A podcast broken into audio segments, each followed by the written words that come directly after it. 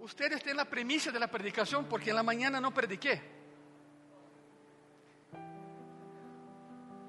Los que tienen tiempo en Gracia y Paz saben a qué me refiero.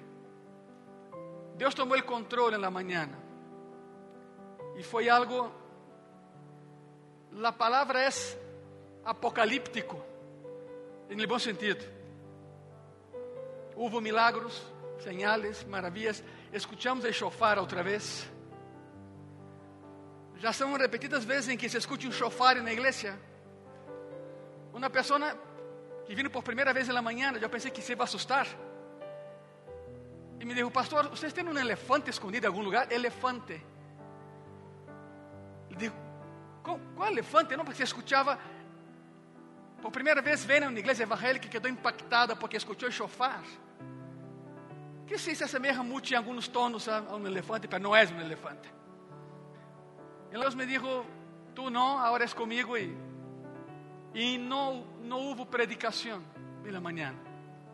Passaram todos aqui adelante, se llenou esse lugar. Em la presença de Deus. Donde Deus está, sempre há, sempre há algo maravilhoso. Não significa que não esteja ahorita, claro que está. Por isso, se Ele lo permite, vou a predicar. Porque a palavra também é importante, é o ancla de nossa vida. Pero sim, a manhã foi uma santa loucura, diria eu. Santa loucura, como havia passado antes. Não é lo diário da igreja, não. Pero a vezes Deus irrumpe e interrumpe e faz o que quer fazer, e foi, foi maravilhoso, assim como a palavra também é maravilhosa. Por lo tanto, abre tu Bíblia em Romanos 13. Romanos 13. El título es ¿Cómo vivir el resto de tu vida?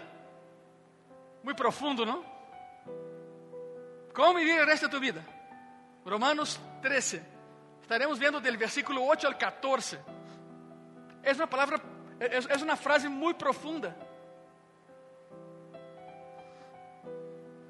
Y empiezo con una pregunta, ¿qué harás del resto de tu vida, hermano e irmã. Tenho aqui um dado numérico muito preciso. O latino promédio, os latinos promédios, passaremos sua vida mais ou menos o que te vou dizer se chegamos aos 70 anos. Aí, aí vão os números. Números crudos, mas são números. Se vivimos hasta los 70 anos, esperemos vivir mais, verdade? Pero será ganância assim será tu vida. Escute isso. 23 anos dormindo, 17 anos trabalhando, 11 anos divertindo-se, 6 anos viajando, 6 anos comendo, 3 anos vestindo-te, 2 anos na igreja, dá 68. Todo isso dá 68. Não quis chegar a los 70, pero bueno, 60 68 anos. Esta é tu vida se eres um latino ou uma latina promédio. Se chegas a los 70 anos. E esperemos que cheguemos a mais. O pasaje que veremos hoje, o apóstolo Pablo habla de como fazer de resto de tu vida a melhor etapa de tu vida. Para aqueles que pensam que o melhor já passou, não, não, todavia não. E te das conta. A pergunta é: que haces com tu vida, sabendo que Cristo regressa pronto? Que Cristo viene muito, pero muito pronto. O apóstolo Pablo prescribe, porque não tenho outra palavra para colocar aqui, prescribe seis ações práticas de como deverás tu vivir o resto de tu vida, porque Cristo viene pronto. E são, seis palavras: paguem edifiquem, despiertem, prepárense, purifiquem e vistam-se. Pastor, foi muito rápido. Não, não, não. Vamos um por um. Vamos com a primeira. Pagar. A nadie lhe gusta pagar. Não nos gusta pagar. Pero é a palavra que temos que hacerlo. Pague. Romanos 13, versículo 8, a primeira parte diz assim: Não devais a nadie nada eu vou repetir. Muy sencillo, no debáis a nadie nada. Significa, não tengas mais deudas de las que podes manejar. Cuidado com isso. De hecho, se hay un mensaje práctico en ese sermón, es este. No tenga más deudas de las que puedes manejar. El original en griego que Pablo escreveu dice así, no sigan con deudas, no sigan con deudas. Y para ayudar a aclarar eso, vamos a, al Salmo, Salmo 37, versículo 21. El impío toma prestado y no paga, mas el justo tiene misericordia y da. Significa cumple com tus pagos. Cumple com eles. Pague tus deudas a su devido tempo, hermano e hermana. ¿Sabe por quê? Porque um mal crédito é um péssimo testemunho. Não queres cristiano? É um péssimo testemunho. Por que Pablo empieza? A, a pergunta é essa. Estamos falando de como aproveitar o resto de nossa vida. Por que Pablo empieza hablando de finanças quando se refere a aproveitar o tempo que nos queda? ¿Por quê? Bueno, Romanos capítulo 13, versículo 11. Isto, conhecendo o tempo que é já hora de levantarnos del sueño, porque agora, ou seja, esse dia, porque agora está mais cerca de nós nossa salvação que quando creímos. ¿Sabe que é isso, não? Estás mais cerca de irte com Deus que del dia em que lo aceptaste em tu coração. Já passaste a linha. Todos passamos. Estamos mais cerca de allá que de acá. Significa aproveite seu tempo, despierten. É o que dizia Pablo. Despierten. Número um, paga tus deudas. Número dois, edifique. Edificar. Edifique. São as seis ações que Pablo prescreve se queremos aproveitar o resto de nossas vidas. Vivamos 50, 70 ou 170 anos. Número 2, edifique. Romanos capítulo 13, de versículo 8 ao 10, a palavra diz assim: Não devais a nadie nada, já lo vimos, sino el amaros unos a outros, porque el que ama al prójimo ha cumprido la lei. Porque, escute isso, aqui vem: não adulterarás, não matarás, não hurtarás, não dirás falso testemunho, não codiciarás e qualquer outro mandamento. E nesta sentença se resume: amarás a tu prójimo como a ti mesmo. El amor não hace mal al prójimo, assim que el cumprimento de la ley es que el amor. El amor todo lo puede. ¿Cuántos dicen amén a isso? El amor todo lo puede. Primeiro Pablo diz: ok, paguem. Como? Paguem. Miren, a situação é essa. Pablo estava seguro de que Cristo regressaria mientras ele tivera vida. Ele estava seguro de que Cristo regressaria em los seguintes 30 anos de sua vida. Não regressou. Não sabemos quando, pero pode ser hoje. Não há nada que cumprir para que ele chegue. Já, já está. Já cumpriu com absolutamente todo. Pablo disse: primeiro pague. Não tenha deudas com nadie Se tienes alguna, págala, por favor. Págala. E logo disse: edifiquem em amor. Que a base de tu castillo seja o amor. Isso é o segundo que tens que fazer se de verdade, igreja, hermano, hermana, queres aproveitar o resto de tu vida, pessoas que nos veem por internet também. Se desejas aproveitar tu tempo, ame a todos. Não escorras a quem amar. Edifica tu vida com base no amor, porque Deus é amor. Ele é a base de nossa vida. Desgraciadamente, nossa, nossa sociedade se basa em um amor externo, em um amor fatuo, em um amor superficial. Se dão conta que hoje em dia todos dizem te amo, principalmente entre os jovens. Não é crítica, é uma, é uma verdade. Te amo, te amo, te amo, te amo. Espera, espera, guarda essa palavra. É, é uma palavra muito poderosa.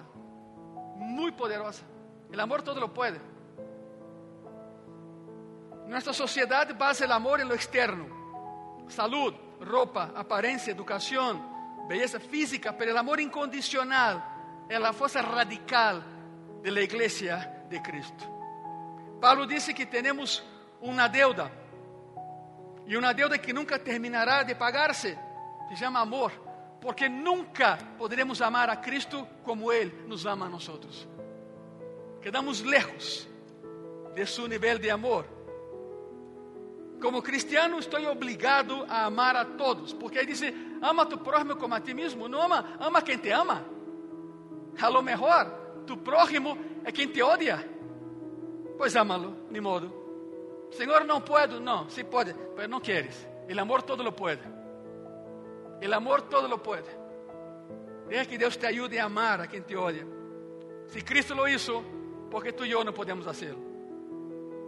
Como cristiano estou obrigado a amar a todos e o amor genuíno reconoce que temos obrigações de amor com outras pessoas. Temos responsabilidades com os demás e parte dessa responsabilidade está clara nesse passagem. Não adulterarás, não roubarás, por amor. É por amor. Estamos falando aqui nesta tarde de administração de tempo. Administra o tempo que tens. Primeiro, Assegura-te de que suas finanças estejam em ordem. É um bom princípio de administrar tu tempo. E depois Pablo disse: ame a todos. Aproveite o tempo para amar. Empleia o tempo para amar. Já basta de tanto ódio, tanta peleia. Mete amor à equação de tu vida. Número 3, despierta. Paguem, edifica, despierta. Romanos 13, versículo 11. Y esto, conociendo el tiempo, que es ya hora de levantarnos, está subrayado ahí, del sueño. Porque ahora está más cerca de nosotros, ya saben, nuestra salvación que cuando creímos. Te voy a leer cómo la enciclopedia británica define sueño. ¿Ok? Define así el sueño. Estado de inactividad con una pérdida de conciencia momentánea e um descenso na capacidade de reaccionar e responder a eventos que sucedam nesse momento. Isso é um sonho. Segundo a Enciclopédia Britânica, que tem 200 anos de idade. Pablo diz: despierta. Pero claro, não está falando aqui de sonho físico, é algo espiritual. Está falando da pereza espiritual na igreja. Pereza espiritual. O terceiro princípio para aprovechar tu vida es justamente ese. Si quieres hacer del resto de tu vida lo mejor de tu vida, aprovecha cada oportunidad. No se apaguen espiritualmente. Pablo dice, desperten, busquen oportunidades, caminen, haz la obra, amen estén alertas, estén despiertos. La pregunta es, ¿por qué debemos despertar? ¿Por qué debemos estar alertas como cristianos? Bueno, mira, el detalle es este, nuestro mundo está cambiando todos los días. Todos los días eso está cambiando. Estamos en una revolución cultural y muchos cristianos están dormidos en esta revolución. Debo ser sincero como siempre he sido.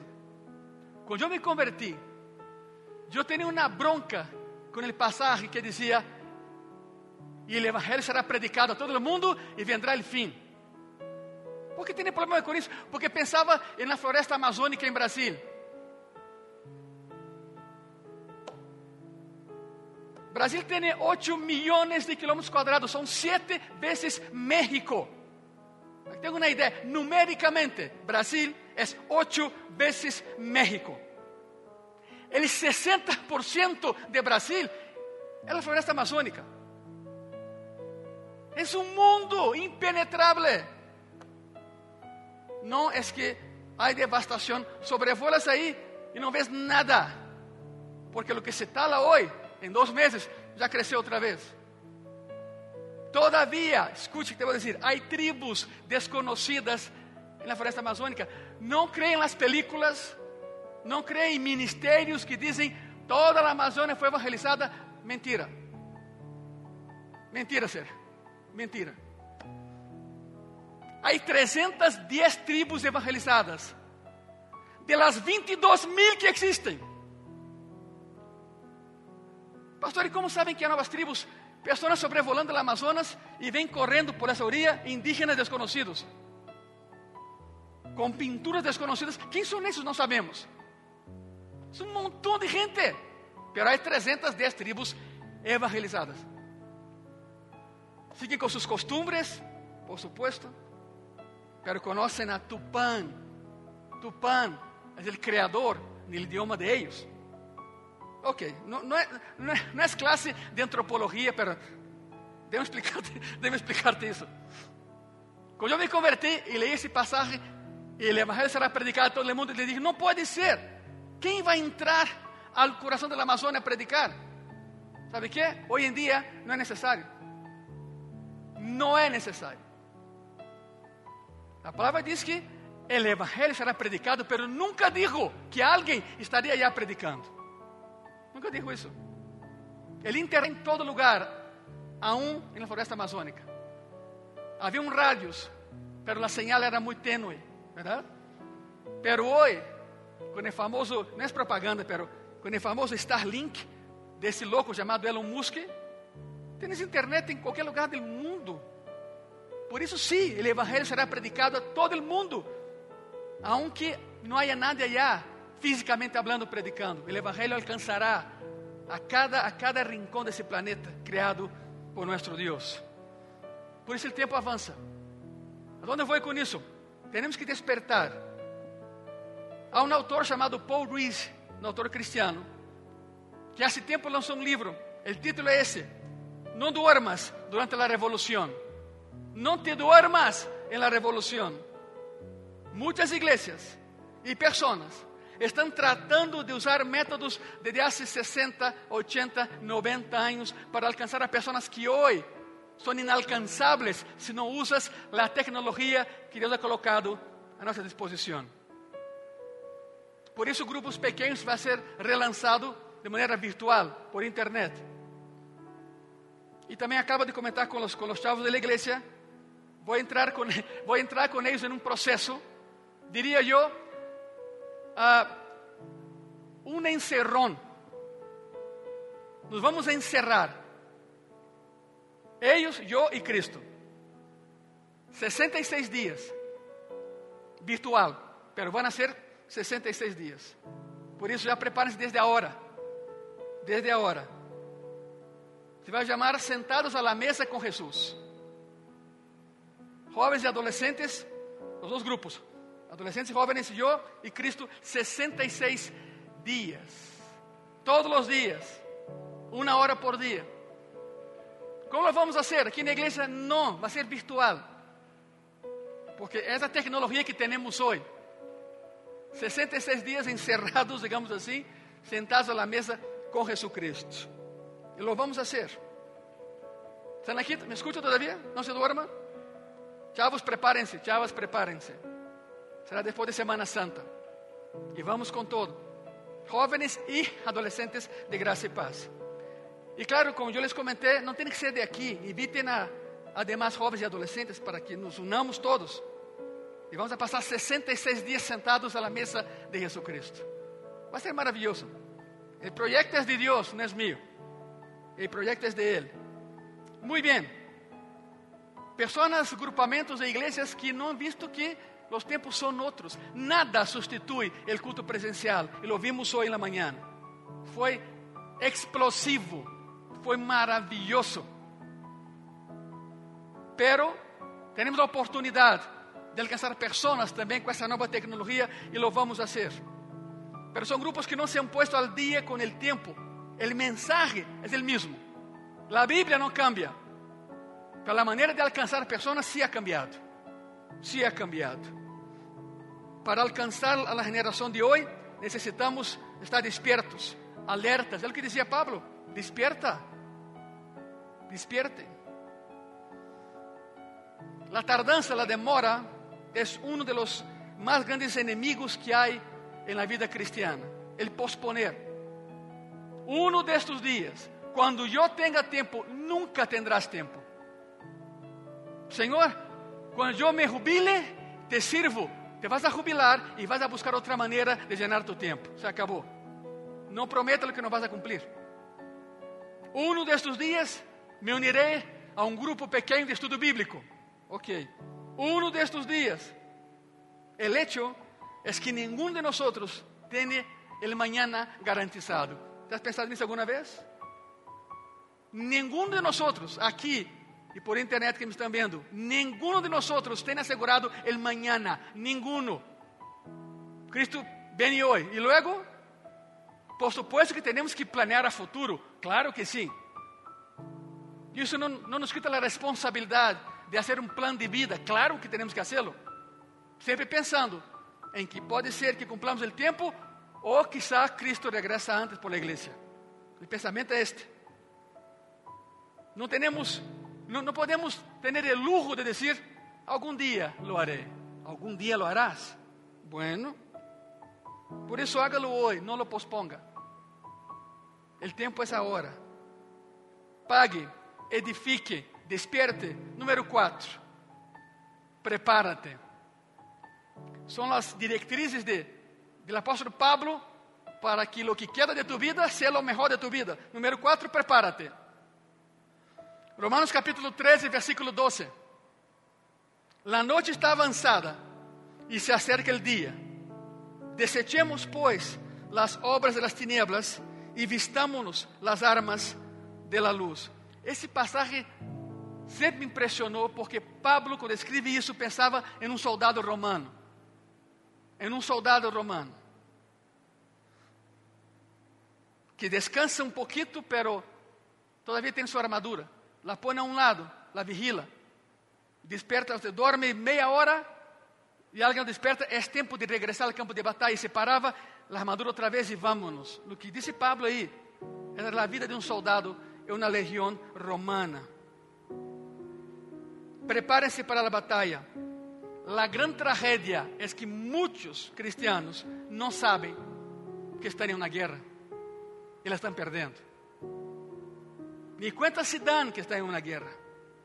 No saben que en el momento en que Cristo entró a sus vidas, ganaron a un enemigo llamado Satanás.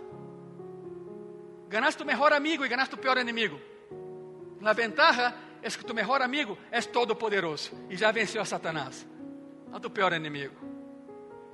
La analogía más usada el Nuevo Testamento para cristianos es un soldado. Nunca diste conta disso? Em todo o Novo Testamento, há a figura de um soldado em la batalha, em la guerra, em la vitória, herido, lastimado, caído, levantado, restaurado, limpiado, armado, um soldado. Em todo o Novo Testamento, a figura do cristiano é um soldado. A analogia mais usada para um cristiano é a analogia de um soldado. Pablo compara a vida cristiana com a vida de um soldado. Ele disse que a hora que esteja despierto, levántate y vístate. Põe tu uniforme, põe tu armadura. A pergunta é: que viste um soldado de Cristo? Bueno, qual a armadura de Deus, verdade? Essa é a armadura que temos. Pelo mais impressionante é vestidos de la armadura. O original disse: déjate vestir. Porque nenhum soldado se viste solo. Vem alguém e lo ajuda a colocar sua armadura. Efésios 6 diz assim: para, para aqueles que não se acordam da armadura de Deus. Efésios 6, versículo 13 al 17. Portanto, tomad toda a armadura de Deus para que podáis resistir en el día malo, en el día del ataque. E havendo acabado todo, estar firmes. Estad, pois, firmes, ceñidos vossos lomos com a verdade e vestidos con la coraza de la justicia y calzado los pies con el apresto del Evangelio de la paz. Sobre todo, y aquí viene la armadura completa, ¿no? Tomad el escudo de la fe, con que podáis apagar todos los dardos de fuego del maligno, y tomad el yelmo de la salvación y la espada del Espíritu, que es la palabra de Dios. ¿Cuántos dicen amén? Esa es tu armadura. Si no la usas, se oxida. Y se oxida, no te puedes mover. Como se pone la armadura es lo que hablamos. Si la armadura es de Dios, es Dios que te la pone. Pero tienes que permitir que Él te la ponga. O escute isso: um soldado se arma não para regressar a sua casa a dormir. Não. O soldado se arma para ir à batalha. Por lo tanto, estás na batalha, quizá te falta a armadura, ou quizá a tua está oxidada. Uma de dois. Ou pide a Deus que te ponga a armadura, por isso tantas heridas há em tu coração, em tu mente. Ou, número dois, que Deus te cambie a armadura. E Ele lo hace. Número 5. Purifique. Purifícate, se quer chamar assim. Purifique-se. Romanos 13, versículo 13.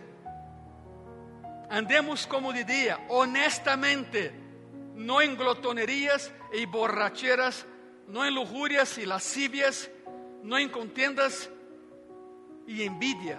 Significa mantém um estilo de vida puro. Uma vida de pureza para Deus. A pergunta é, pastor, o que significa uma vida pura? Bueno, três pontos. Primeiro, é uma vida de autocontrole. Uma vida pura é uma vida de autocontrole. Não viva solamente por tu placer e para tu placer. Algumas pessoas creem que a vida é uma grande fiesta e daí não saem. Não viva solamente para os bons momentos. Seria um desperdício de tu vida vivir solo para os buenos momentos. Número dois, é uma vida de pureza moral. ¿Qué es uma vida pura? Uma vida de pureza moral. Aléjate de la inmoralidad sexual y libertinaje. Pastor, ¿qué es libertinaje? Es jactarse de tu propia moralidad. Isso é libertinaje. Jactarse de tu própria imoralidade. As pessoas estão fazendo as mesmas coisas que faziam antes, mas agora é pior. ¿Sabe por quê? Porque é a la luz del dia. Já não tem vergonha. Lo que antes era escondido, hoje lo hacen aí. A la luz del dia. Mente entenebrecida, coração cauterizado, dizia Pablo. Pecam e pecam e dizem: Não é pecado, assim sou eu. Uau! O inferno está lleno de pessoas que pensam assim. Não é pecado, é cultura. Cultura.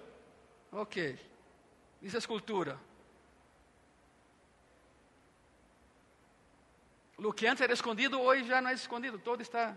É mais, prendes tu tele em la tarde e vê cenas aí que dá vergonha, pena ajena.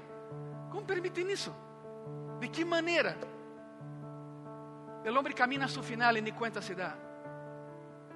Dice la palabra que los tiempos finales serán como los tiempos de Noé,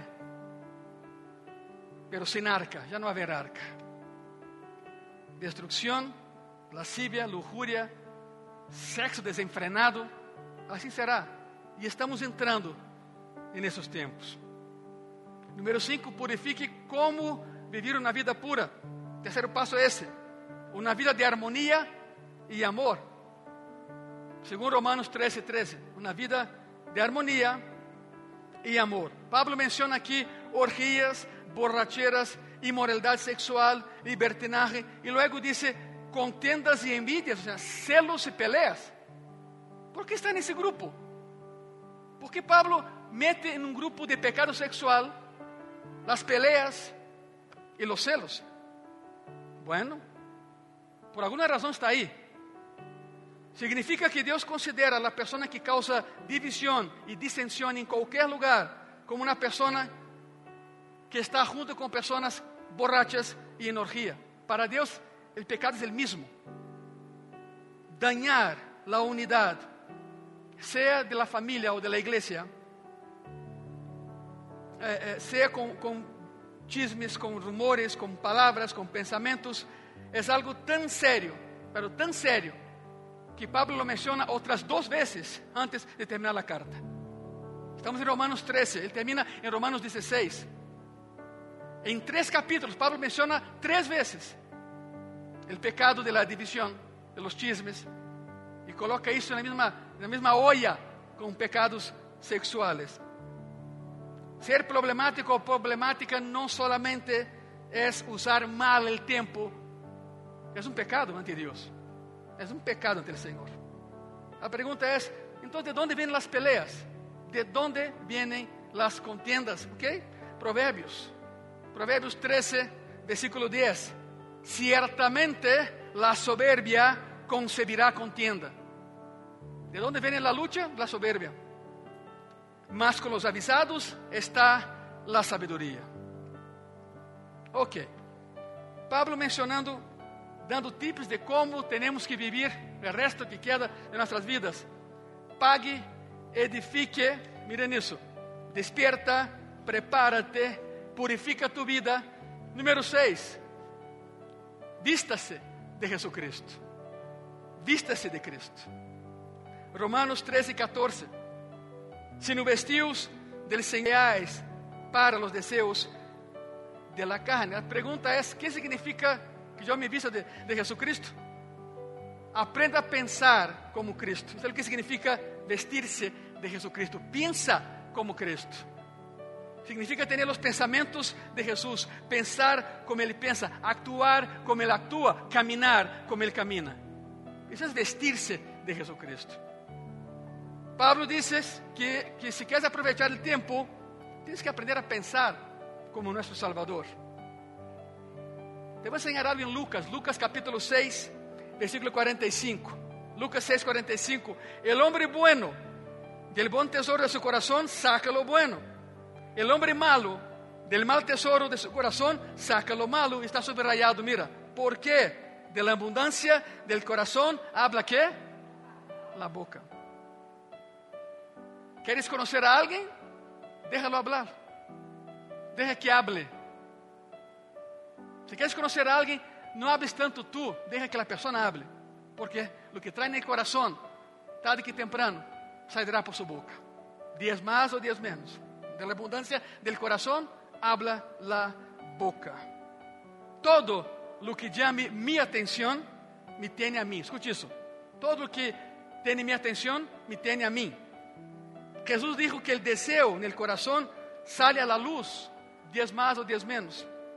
El secreto aqui é andar en el Espírito. Estamos terminando. Seis ações práticas para que o resto de tu vida seja o melhor de tu vida. E termino com isso. Os últimos dois versículos, isso é um dato histórico, ¿eh? Uma história real. Os últimos dois versículos de Romanos 13, ou seja, o versículo 13 e el 14 de Romanos 13, provocaram que o grande teólogo San Agustín se hiciera cristiano. San Agustín. Agustín foi um grande homem de Deus, um enorme homem de Deus. Pero sua vida anterior a Cristo era um desastre, um completo desastre. Mira, pense no pecado. ¿Lo pensaste? Ele lo cometeu. Assim de sencillo. De hecho, San Agustín, depois que se converteu ao cristianismo, escreveu um livro chamado Mis Confessiones. Não deixa nada a la. Habla de todo o que isso pensou, actuou, conspirou como não cristiano. Viveu na vida completamente pagana e devassa. Um dia, San Agustín, já em sua en su lugar de reclusorio allá, porque era monje y quería seguir su vida, pero era un desastre su vida. Estando en su monasterio, caminando por un jardín, le cae el peso de la culpabilidad. Se sienta en un banquito y según sus memorias dijo, sentí tanto el peso de mi pecado que no podía levantarme del banco donde estaba sentado, la banca donde sentó. bajó la cabeza y dijo, ¿hay más? ¿Hay más? Y él menciona en sus memorias que Cristo por misericordia lo lleva a Romanos 13, 13 y 14. Por supuesto que el siglo XV no habían Biblias para todos, ¿verdad? Gutenberg imprimiu a primeira em 1502, siglo XVI. Eu já vi alguns exemplares. E San Agustín busca na biblioteca maior que havia em sua, em sua congregação e busca Romanos 13, versículo 13 e 14. Conseguiu uma Bíblia, buscou os dois versículos e bum, lhe chega. Comportémonos decentemente como en el día, no en orgías y borracheras, no en inmoralidad sexual y libertinaje, no en división y envidias. En lugar de eso, vístanse con el Señor Jesucristo y no piensen en cómo gratificar los deseos de tu naturaleza pecaminosa y caída. Arrepiéntete, hombre. Eso fue lo que leyó San Agustín. Nunca más fue el mismo. Huyó del monasterio, salió corriendo de ahí, entregó su vida a Cristo y llegó a ser uno de los mayores cristianos de la historia de la iglesia. Era Agustín, eles diziam San Agustín, quedou San Agustín. Assim como Tiago, que sempre foi Tiago, eles diziam Santiago e quedou Santiago. Agustín de Hipona é seu nome, por lugar onde havia nascido. Entregou sua vida e foi um dos maiores cristianos de toda a história. Porque um dia esse homem foi confrontado e disse: Já sou viejo, que haré do resto de minha vida? Estou no monastério, sou um pecador e escreve seu livro, Mis Confissões.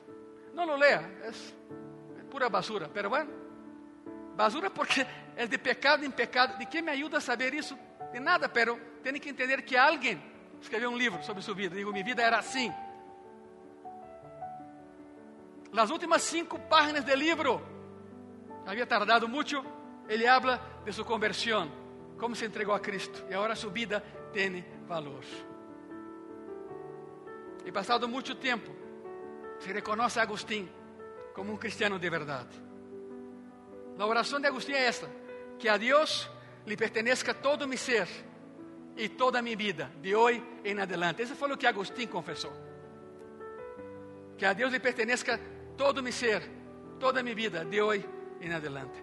¿Por que não se põe de pé nesta tarde e haz a mesma oração de San Agustín? De pé, por favor. Todavia, todavia é tempo de cambiar.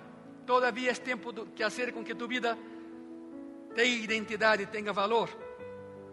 Segundo Romanos 13, a lista de Pablo de como podemos melhorar nossa vida de hoje em adelante. Pague, edifique, desperta, prepárate, purifica tu vida e vista-se de Cristo todos os dias.